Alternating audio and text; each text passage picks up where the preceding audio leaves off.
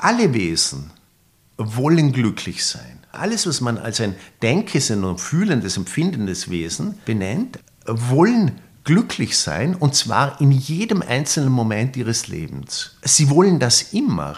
Und jetzt kommt für mich der interessanteste Teil. Ohne, dass man sie darüber belehren musste. Elisabeth Sechser will Arbeit Deluxe.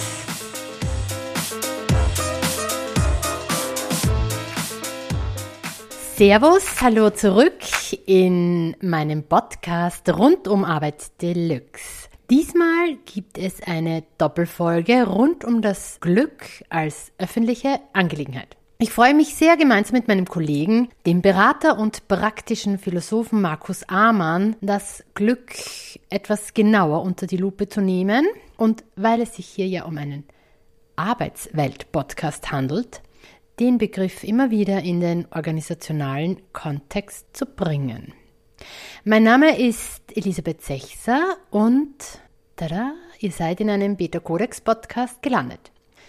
Einem Podcast rund um das Gestalten von starken, robusten, agilen, erfolgreichen, glücklichen Arbeitsorten.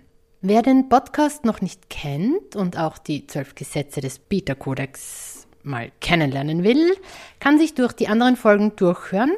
Alle Folgen, die am Ende einen Paragraphen im Titel anzeigen, beschäftigen sich explizit mit einem der zwölf Gesetze, der zwölf Grundrechte, der zwölf Prinzipien des Beta-Kodex, der humanistischen Organisationslehre.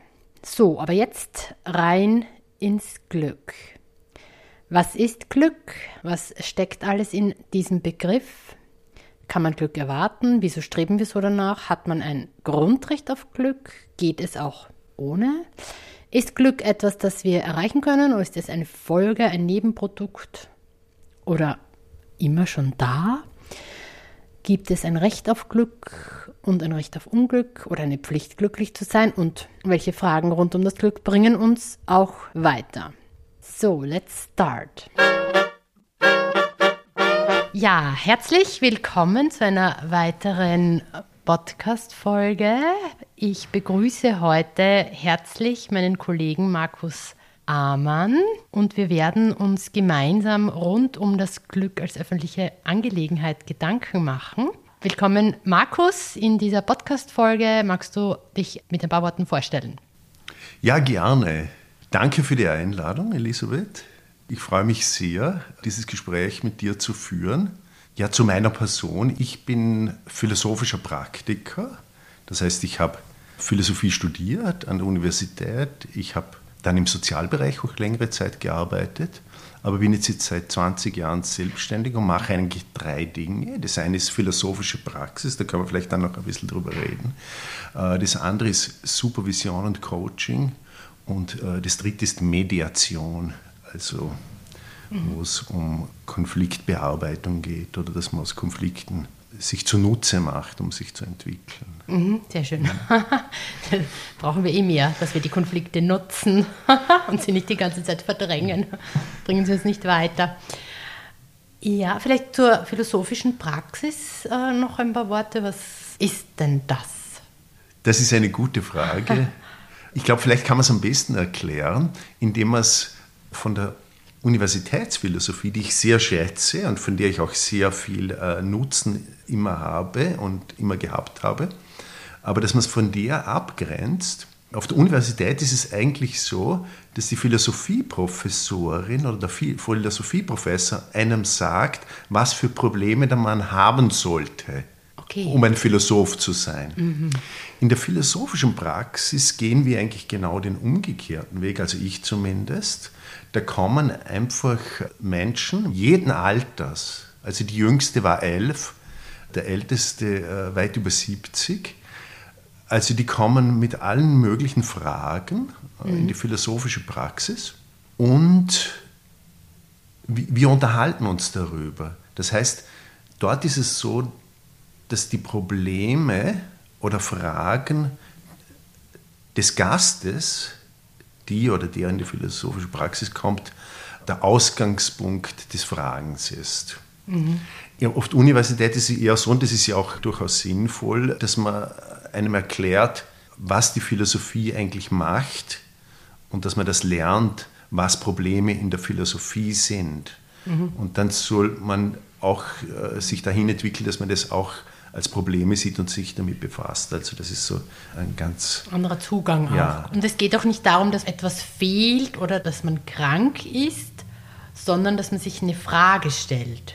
Also dass man sich äh, genau. über wesentliche Lebensfragen Gedanken macht und dazu bist du ein Partner, der im Gespräch anbietet, der Frage nachzugehen gemeinsam. Genau. Mhm. Okay. Das passt auch sehr gut zu unserem heutigen Podcast. Einerseits bist du Gast und bin ich dann auch wieder Gast äh, bei dir. Also wir, wir nähern uns heute gemeinsam einem sehr großen Thema an, nämlich dem Glück. Und ja, die Frage ist eben, was ist Glück? Stellen sich ja sehr viele Menschen die Frage, was ist Glück oder was steckt alles in dem Begriff drinnen? Oder ist ja ein sehr, was für ein Sammelbegriff kommt mir das manchmal vor.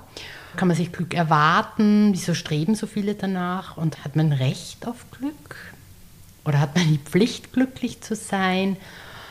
Und ist auch Glück etwas, das man erreichen kann? Also kann das überhaupt ein Ziel sein? Ich möchte glücklich werden oder ist das vielleicht eher so ein Nebenprodukt? Also es gibt so viele Fragen, wenn man anfängt, über das Glück nachzudenken, jetzt auch in der Vorbereitung zu diesem Podcast.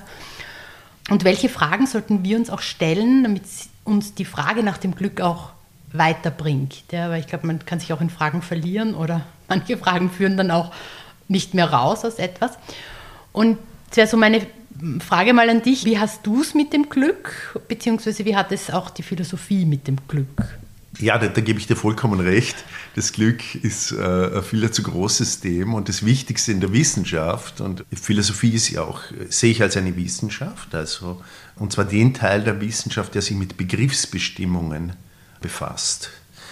Und das heißt, für mich ist jetzt mal, wäre die erste Frage, wie könnte man das eingrenzen, dass wir ein gutes Thema gemeinsam haben? Wovon wir überhaupt sprechen, wenn wir von Glück sprechen, dass wir uns darüber einmal unterhalten, weil äh, zum Beispiel im, im Deutschen haben wir ja diese eigentümliche Lage, dass wir zum Beispiel ein Wort verwenden, wo man zum Beispiel im Englischen oder im Altgriechischen zum Beispiel oder im Lateinischen zwei Wörter verwendet. Mhm. Sagen wir jetzt Englisch, weil das ist den meisten noch heutzutage vertraut, das Lateinische und das Altgriechische nicht so. Die verwenden ja Luck und Happiness. Mhm.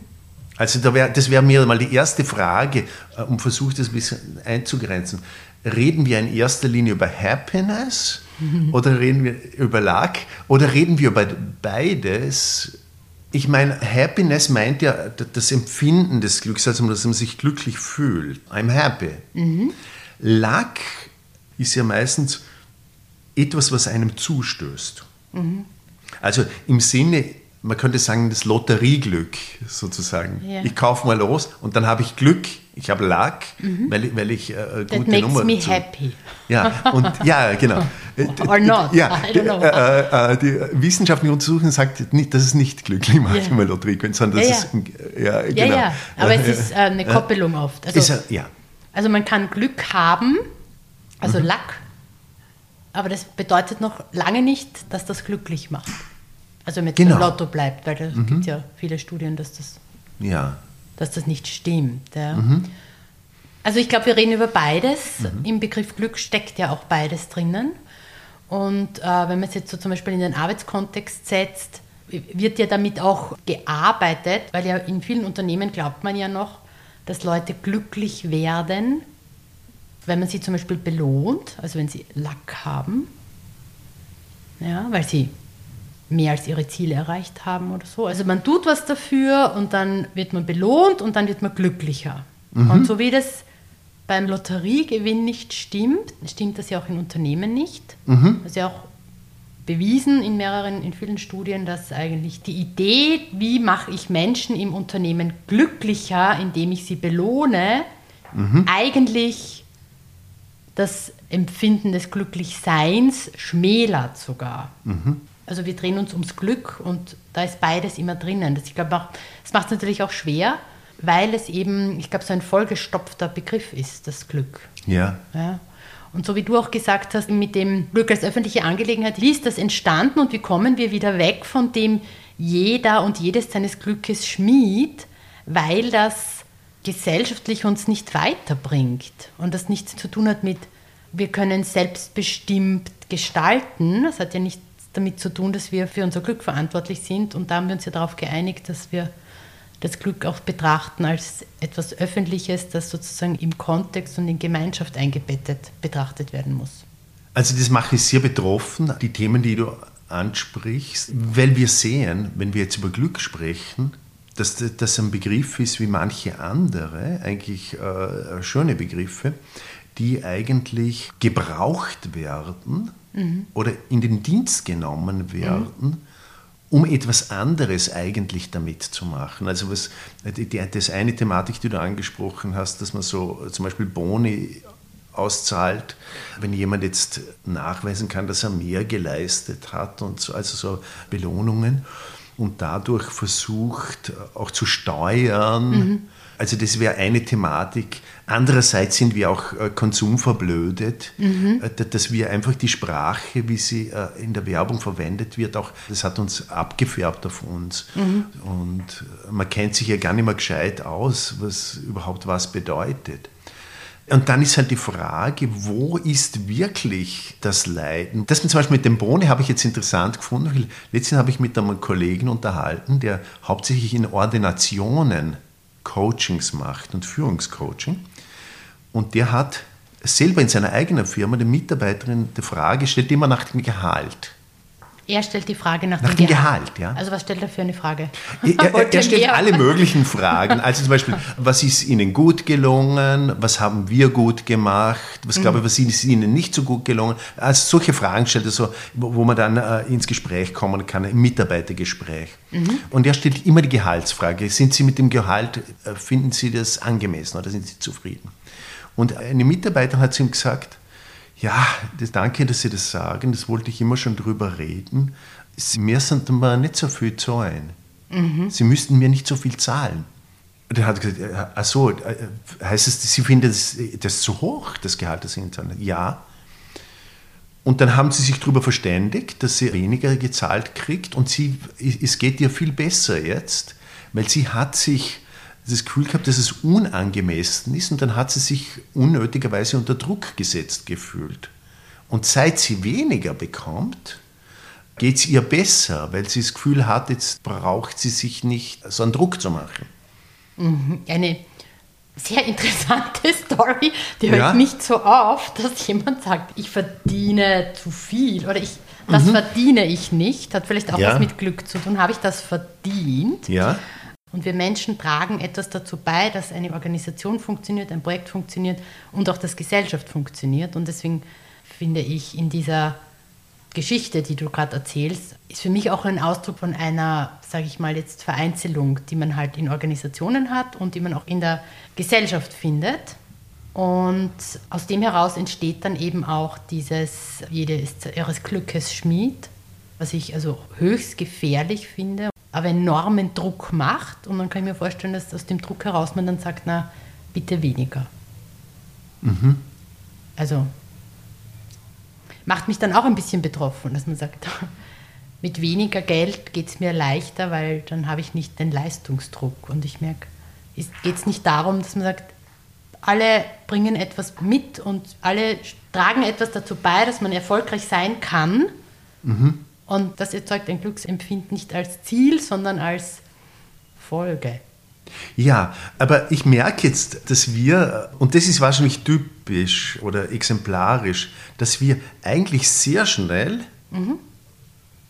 wir wissen gar nicht wahrscheinlich, wer damit angefangen hat, in, in die Gelddebatte und was mit Gehalt zu tun hat. Und das ist eigentlich, finde ich, typisch und mhm. auch ein großes Problem, dass Arbeit in einer bestimmten Art und Weise, wie man darüber denkt, irgendwie vielleicht überbewertet wird. Es liegt sehr viel Druck und Leiden darin in dem Thema auf jeden Fall. Mhm. Also man merkt, also wenn man an der einen Frau sieht, mhm. die andere Mitarbeiterin, ich habe nicht gefragt, was, was die anderen gesagt haben, aber das war natürlich eine Ausnahme, die äh, fühlen, dass sie leiden, weil sie zum Beispiel zu wenig kriegen für das, was sie eigentlich machen. Oder wenn es jetzt ganz weit auseinanderklafft oder mhm. dass jemand tausendmal so viel kriegt. Was ja äh, passiert auf das der passiert, Welt. Also ja, ja, das passiert, ja. So, so. Manche Nein. sind überbezahlt und viele ja. unterbezahlt. Also das ist ja etwas, genau. das uns als Gesellschaften sehr beschäftigt und belastet. Das ist weder fair, es muss ja nicht gleich sein für alle, aber es ist nicht fair und es ist überdimensional übertrieben und vieles auch ähm, schlecht bezahlt. Ja. ja. Aber wir, eben wie du sagst, wir sind in der Gelddebatte. Ja. Ich weiß nicht, ich glaube, aber ja, ich bin dir trotzdem dankbar dafür, dass es du in diese Richtung gebracht hast. Und der Grund, warum ich da auch mitmache, ist, äh, die philosophische Praxis sollte sich äh, mit den Problemen, die es gibt, befassen. Und ich glaube, das haben wir versucht zu tun oder zu beginnen damit. Weil mhm. die Tatsache ist, das wissen wir, dass die Einkommensschere enorm auseinandergegangen ist mhm. in den letzten drei Jahrzehnten. Das ist einfach, kann man statistisch nachweisen. Und da ist sehr viel Leiden und sehr viel Druck und Angst und Sorge erzeugt mhm. worden. Und damit hängt das auch zusammen, warum ich das so in die Richtung bringen wollte, das Glücksthema, Glück als öffentliche Angelegenheit. Weil es eigentlich eine sehr konservative Zug ist, den ich hier mache, weil das war ist Was eigentlich ist das damit Konservative? Ja, das Konservative ist, dass ich da eigentlich in die griechische Philosophie also zurückgehe. Zum Beispiel bei Aristoteles, der ja ein Plato-Schüler war, und der Plato war ein Sokrates-Schüler. Und für die war Glück eine öffentliche Sache, also gutes Leben, Eudaimonia. Mhm. Im Unterschied zu Tyche, das wäre das Wort Lack oder Fortuna im, im Lateinischen. Das ist sozusagen das, das zufällige Glück, das einem zustößt und so. Und Eudaimonia heißt eigentlich von einem guten Geist angeleitet oder einem guten Geiste, der gemeinschaftsdienlich ist, sein Handeln auszurichten. Also zum Beispiel beim Aristoteles war äh, die, die Ethiker Untergattung von der Politik. Mhm. Die eigentlich die größere Wissenschaft war die Politei, also die Sache der Polis, mhm. des Staatsstaates, also dass es dem gut geht und dass es den Menschen, die darin wohnen, gut geht, dass man sich um die öffentlichen Angelegenheit kümmert. Mhm. Und dem untergeordnet war die Ethik, also der Ethos und, und das sittliche Handeln, das, mit dem sich der Einzelne befasst. Und wenn ich jetzt sage, Glück als öffentliche Angelegenheit, heißt es sozusagen von mir, ohne dass es gleich vielleicht erkenntlich war, dass ich das Thema sehr stark äh, in, in, die, in die antike Ethik einmal äh, zurück hineinbringe.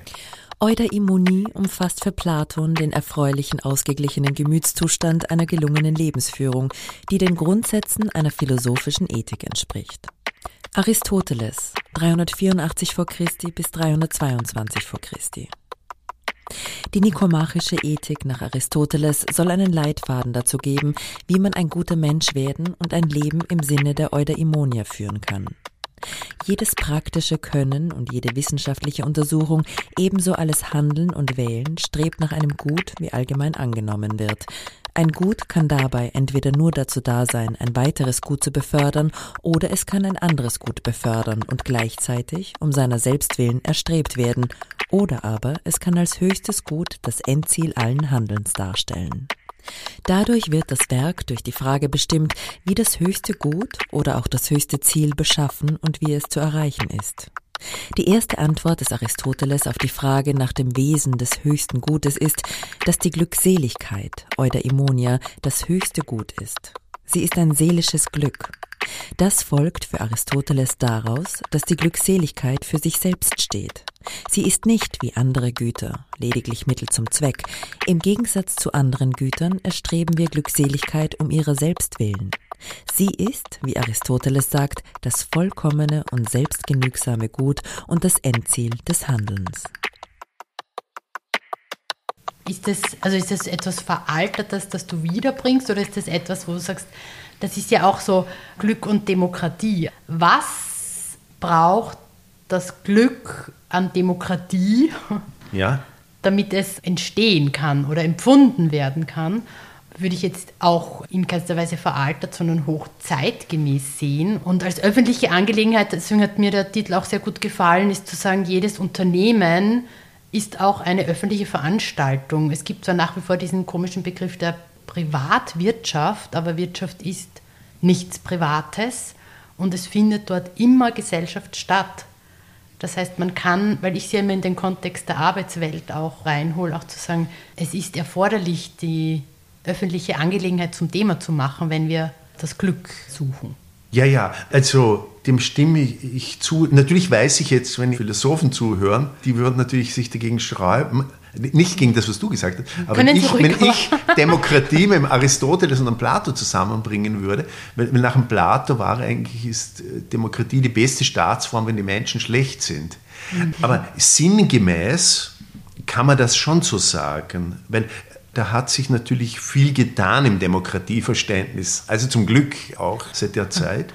Aber das äh, ist das sozusagen das Gemeinsame, das glaube ich, siehst du, das ist immer in einer ähnlichen Richtung, dass wir alles, was wir tun, und vor allem in der Arbeit, betrachten müssen und dem, wie sich das auf alle auswirkt.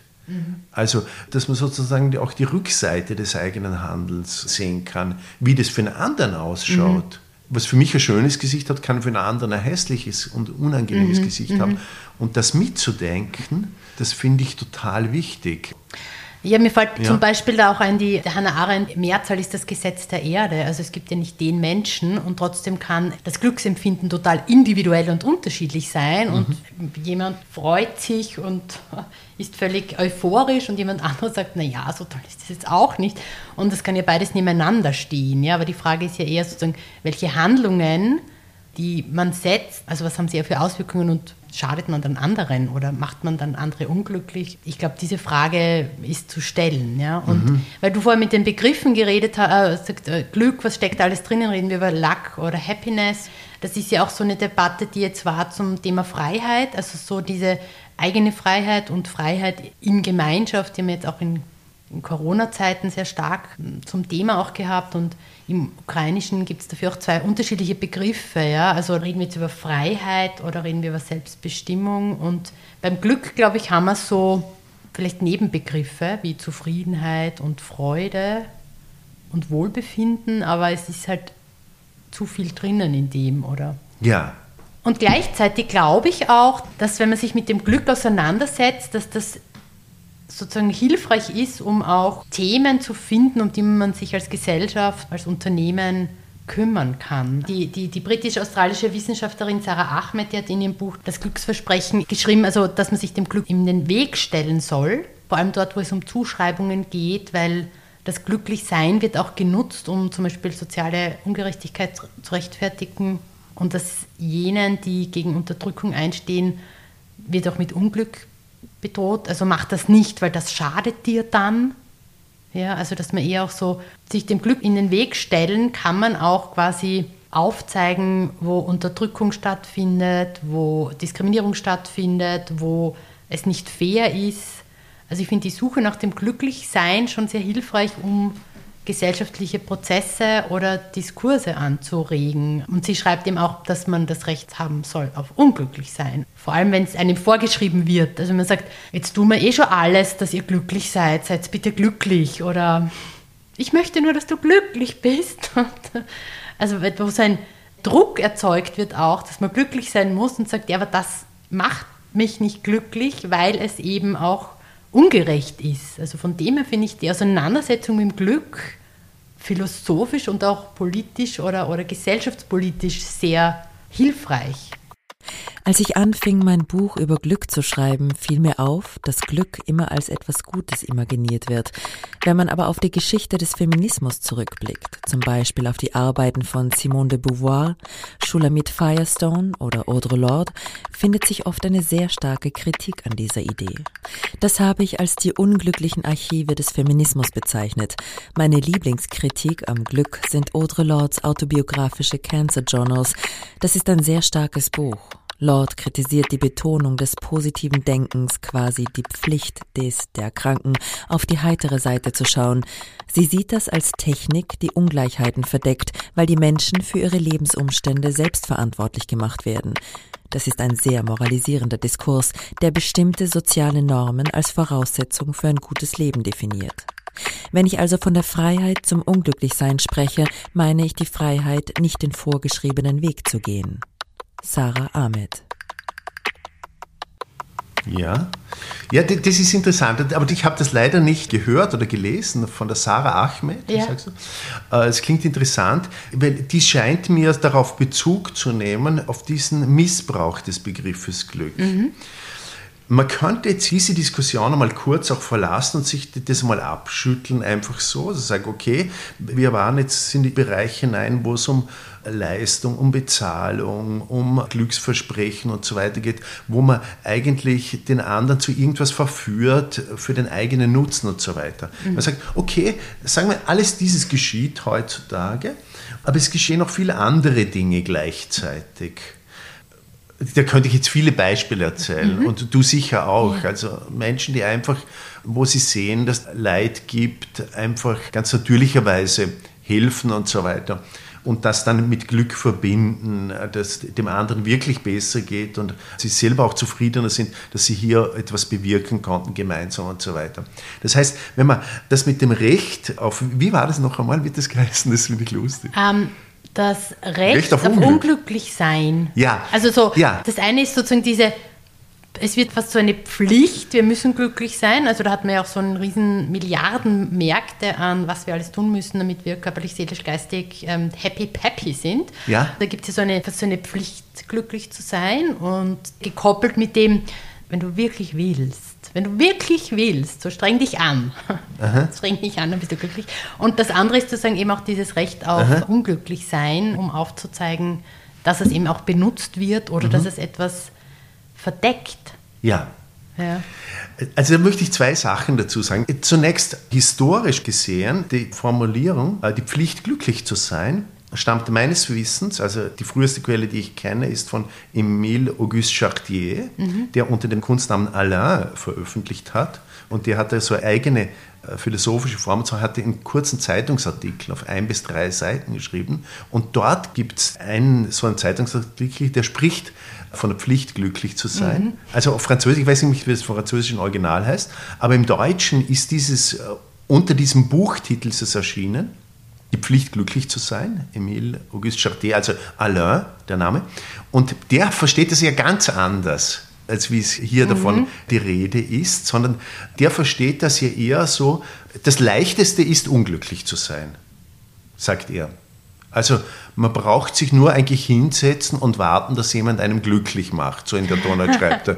Dann wird man sicher ziemlich schnell frustriert sein. Mhm. Und das ist ja eigentlich in der antiken Auffassung vom Glück, aber nicht nur in der abendländischen, jetzt, also auch wenn man die, die buddhistische Tradition einmal betrachtet, ist mir davon ausgegangen ist, dass es schwierig ist, erstens glücklich zu sein und dass es vor allem in erster Linie die erste Ursache des Glücks ist Entsagung also den eigenen destruktiven, also selbst- und gemeinschaftsdestruktiven Impulsen zurückzuweisen. Und da kommen wir dann in einer ganz anderen Diskussionsbereich, weil das eine ist, wie der heute der Begriff missbräuchlich genannt wird, und so eine wie die Frau Ahmed, gut, dass die sich darüber beschwert, aber wir dürfen das andere nicht vergessen, wenn man einmal diese Diskussion einmal ein bisschen zur Seite stellt, dass wir können uns ja gar nicht aussuchen, ob wir glücklich sein wollen oder nicht, weil sein oder ein Lebewesen sein heißt einfach glücklich sein wollen. Wir wollen, wenn wir unser Denken anschauen, unser Empfinden, wir wollen in jedem einzelnen Moment unseres Lebens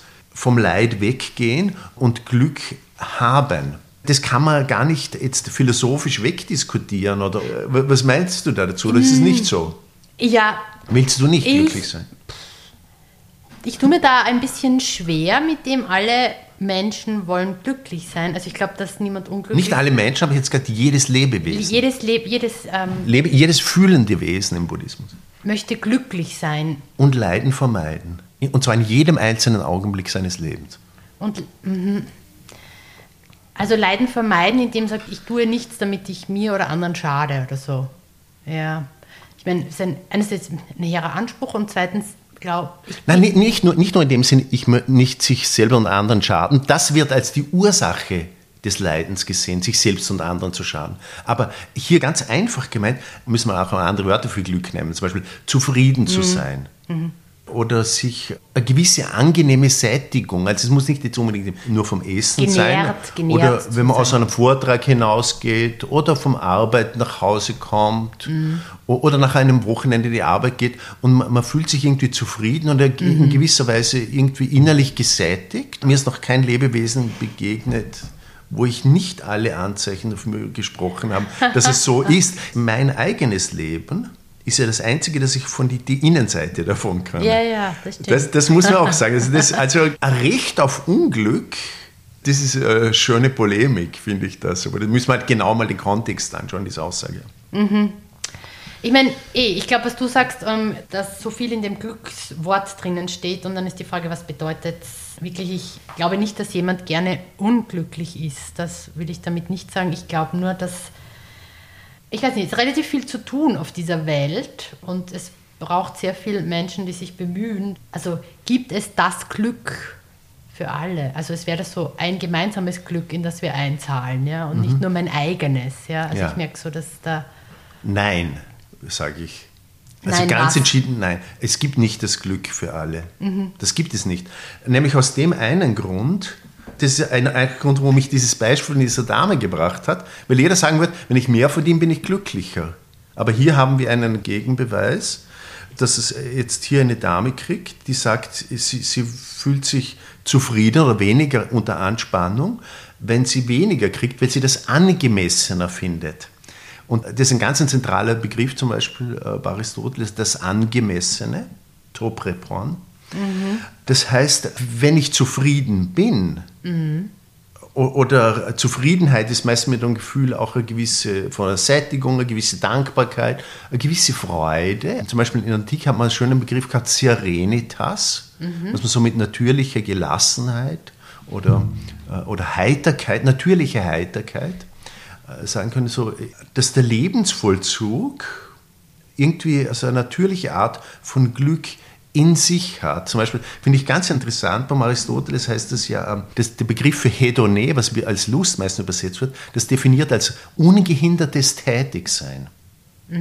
Das heißt, wenn ich jetzt zum Beispiel etwas koche oder ich gehe spazieren und für alle diese Dinge gilt es, wenn ich etwas tue oder Tätigkeit ausführe und die ist ungehindert, dann ist die natürlicherweise mit der Freude oder Lust empfinden. sie ist verbunden. ungehindert. Ungehinderte Tätigsein ist die Definition von Lust für Aristoteles.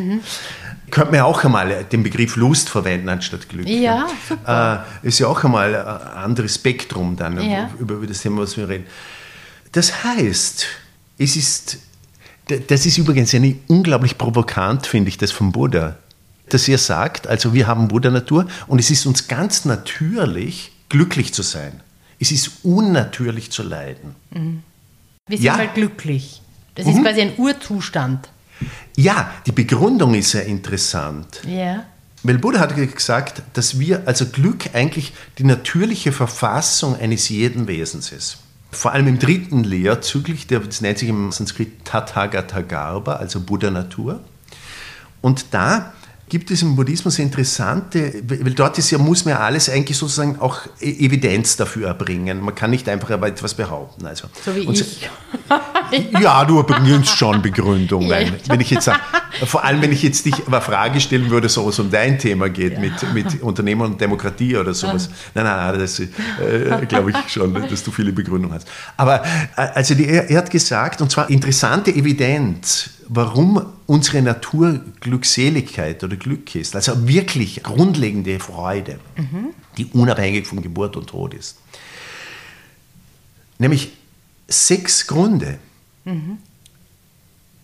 Alle Wesen wollen glücklich sein. Alles, was man als ein denkes und fühlendes, empfindendes Wesen benennt, wollen glücklich sein und zwar in jedem einzelnen Moment ihres Lebens. Sie wollen das immer. Und jetzt kommt für mich der interessanteste Teil. Ohne, dass man sie darüber belehren musste. Etwas, was ich nicht vergessen kann und mir niemand beibringt, das muss meine Natur sein. Das ist im Buddhismus eine der Begründungen äh, für, warum Glück unsere Natur ist. Warum wir alle Buddha, ursprünglich Buddha sind. Also. Ja. Und was hast du noch für einen Begriff verwendet, das ungehindert? ungehindertes Tätigsein, die Definition von Aristoteles für Lust, ja? Ja. Mhm. Die Frage ist ja eher bei Unternehmen, was tut das Unternehmen, dass diese Zufriedenheit gehindert wird? Weil dann dieses Ungehinderte. In vielen Führungskräftelehren nach wie vor geht es ja immer darum, dass man Menschen motivieren muss. Und im humanistischen Menschenbild geht es darum, der Mensch ist intrinsisch motiviert. Wir tragen das in uns und die Unternehmen sollen nicht demotivieren. Strukturen, Prozesse, Hierarchien, Steuerung, Vorgaben, was auch immer. Also damit lässt Menschen nicht ungehindert sich entfalten. Und das würde jetzt zu diesem buddhistischen Zugang ja passen, zu sagen, man hat ja das, das Glücklichsein trägt man in sich und mhm. es geht eher darum zu sagen, was macht denn unglücklich, was in der Welt macht unglücklich oder verhindert, dass man ungehindert glücklich sein kann. Diese Frage finde ich hochspannend, ja. weil dann kommt ja. man auch ins, in ein anderes Gestalten, als wenn man sonst glaubt, man kann eben jemanden glücklich machen. Sagt, ja. nein, weil da ist das ja schon. Es geht eher darum, das Unglücklichmachende zu verhindern, oder? Ja. Bin ich da so? Ja, ja. Da müssen wir dann noch eine Differenzierung einführen, aber das finde ich jetzt einmal eine sehr gute Wendung weil äh, ich glaube wirklich, dass es so ist. Also wir müssen uns wirklich einfach ernsthaft fragen, wieso glauben wir zum Beispiel, andere in Furcht und Angst und Sorgen äh, versetzen zu müssen, und glauben dann, da macht sie was Produktives. Mhm. Das ist ja sicher nicht der Fall. Also ich finde schön, dass du dem scheinst ja zuzustimmen. Das glücklich zu sein, was durchaus äh, Natürliches ist und wir schauen müssen, warum verhindern wir es eigentlich? Und warum schaffen wir für die anderen Bedingungen, die sehr stark ihre Angst und ihre Sorgen hervorbringen, was eigentlich unnatürlich ist. Ich glaube auch, das mit der Motivation, also das hat mich am meisten gefreut bei dem, was du jetzt gesagt hast, das mit Motivieren, dass sich das so äh, nervt offensichtlich, weil das ist ja völlig unsinnig, jemanden motivieren zu wollen. Also ich meine, das ist ja ganz normal und natürlich, dass man sich bewegt, äh, zu irgendwas hinzubewegt, dass man jetzt was tun möchte, dass, dass man was äh, schaffen möchte oder auch nicht. Aber, es liegt aber, in ja. der Natur, es liegt ja. in unserer Natur, so wie das äh, Glück liegt ja. eben auch in unserer Natur, dass wir lernen wollen und dass wir einen Beitrag leisten wollen, dass wir teilen wollen. Also gibt es ja auch ganz viele mhm. ähm, neurowissenschaftliche Untersuchungen, also auch man kann es auch am Gehirn erkennen. Ja. Da hat die Ryan Eisler gerade wieder ein großartiges Buch geschrieben. Our brains are more primed for caring and for sharing than for winning and for dominating. We know that we are really more primed for caring and sharing. The pleasure centers in our brains light up more when we care and we share. Since our brains develop in interaction with our environments, which are, of course, largely influenced by culture, it is mediated to families, education, religion, politics, economics. The question is what kinds of cultures support our capacities, our positive capacities, or inhibit them? Ryan Eisler. Äh, bevor wir den Podcast angefangen haben, und mhm. du gesagt hast, na, dass sich Unternehmen mit Demokratie beschäftigen, ist ja, klingt, klingt wie komisch und sagen, sie müssen, also es ist wichtig herauszufinden, was, was findet in Organisationen statt, die zum Unglück beitragen oder das natürliche Glücklichsein verhindern und die intrinsische Motivation verhindern und das etwas beitragen wollen, äh, wenn das eben gekoppelt ist an Leistung und an Belohnung oder wenn das eben von Führungskräften behauptet wird, oder Führungskräfte lernen, was sie alles tun müssen, dass sie Menschen führen müssen, ist ein, ein Konstrukt, das dazu beiträgt, dass die Unzufriedenheit zunimmt. Ja. Weil sich die Zufriedenheit und das Glück nicht entfalten kann. Ja. Und das finde ich deswegen sehr hilfreich jetzt auch in dem Gespräch mhm. für, für Organisationen, weil sie können etwas tun. Man kann etwas tun, um dem Glück nicht im Wege stehen. Bevor wir jetzt eine kleine Pause machen und uns in der nächsten Folge wieder mit Markus Amann und dem Glück treffen, möchte ich mit einem kleinen Text von Julian Marie Schreiber abschließen. Die Schönheit des Ringens mit sich selbst. Stellen Sie sich vor, Sie stehen auf einem Acker. Es ist Ihr Acker. Sie haben Kartoffel angebaut, es ist Sommer, die Sonne versenkt ihnen das Gesicht, sie schwitzen, aber sie wollen jetzt ihren Acker umgraben. Es ist sehr anstrengend. Die Mücken stechen, der Schweiß läuft ihnen über das Gesicht, alles nervt, aber sie werden es schaffen. Und am Ende werden sie ihre eigenen Kartoffeln verspeisen. Also graben sie. Am Ende sind sie dreckig und total kaputt, aber sie haben es geschafft. Wie fühlt sich das an? Wahrscheinlich fühlen sie sich sehr zufrieden, denn sie haben ihr Ding durchgezogen. Menschen sind dann zufrieden, wenn ihr Leben im Großen und Ganzen ihren Vorstellungen entspricht und nun kommt es. Das ist nicht der Fall, wenn sie extrem viel Geld haben oder den ständigen Nervenkitzel erleben, sondern wenn sie spüren, ihr Leben unter Kontrolle zu haben und Selbstwirksamkeit erleben, also das Gefühl haben, die Auswirkungen der eigenen Arbeit zu spüren. Das klingt erstmal wenig aufregend, ist aber ziemlich wirkungsvoll. Eben zum Beispiel, wenn man einen Acker umgräbt oder an einem langen Projekt arbeitet, das am Ende aufgeht. Das Gefühl von Selbstwirksamkeit ist letztendlich nichts anderes als das Gefühl von Autonomie. Ob man nun etwas kreiert, ein Problem löst, ein Auto repariert, ein Kunstwerk erschafft, eine Ausbildung abschließt, ein Baumhaus baut, der Freundin beim Umzug hilft, das Ergebnis gibt einen eine tiefe Zufriedenheit, weil man merkt, dass man die Welt selbst nach seinem Plan verändert und gestaltet hat. So, wir nehmen demnächst den Faden wieder auf. Fortsetzung folgt.